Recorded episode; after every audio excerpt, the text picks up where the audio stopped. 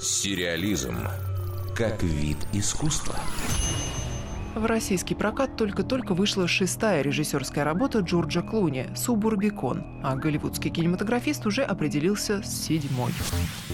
Он собирается экранизировать роман американского писателя Джозефа Хеллера «Уловка-22», причем в виде сериала. Книга была выпущена в 1961 году. В ней рассказывается о летчиках ВВС США, расквартированных в Италии во время Второй мировой войны. Произведение исследует бюрократический парадокс. По сюжету летчик может быть отстранен от полетов, если подаст заявление о собственном сумасшествии. Однако желание быть отстраненным и не подвергать себя опасности говорит о здравомыслии. Таким образом, любой, кто называет себя сумасшедшим, является абсолютно нормальным.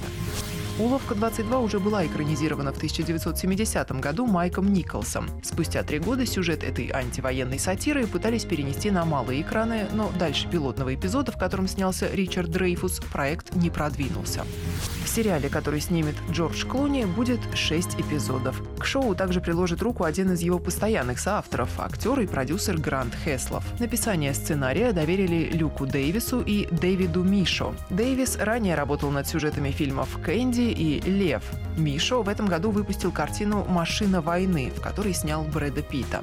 Несмотря на заявление Клуни о желании завершить актерскую карьеру, он все-таки собирается сыграть одну из ролей в своей экранизации романа «Уловка-22». Некоторые СМИ сообщают, что он воплотит образ полковника Кэткарта. В книге этот персонаж описывается как тщеславный и трусоватый здоровяк 36 лет от роду, с прихрамывающей походкой и мечтой прорваться в генералы. Если Клуни появится на экране, то эта роль станет для него первой заметной партией на телевидении со времен сериала «Скорая помощь», который в середине 90-х подарил подарил актеру две номинации на Эмми. Дарья Никитина, Радио России «Культура».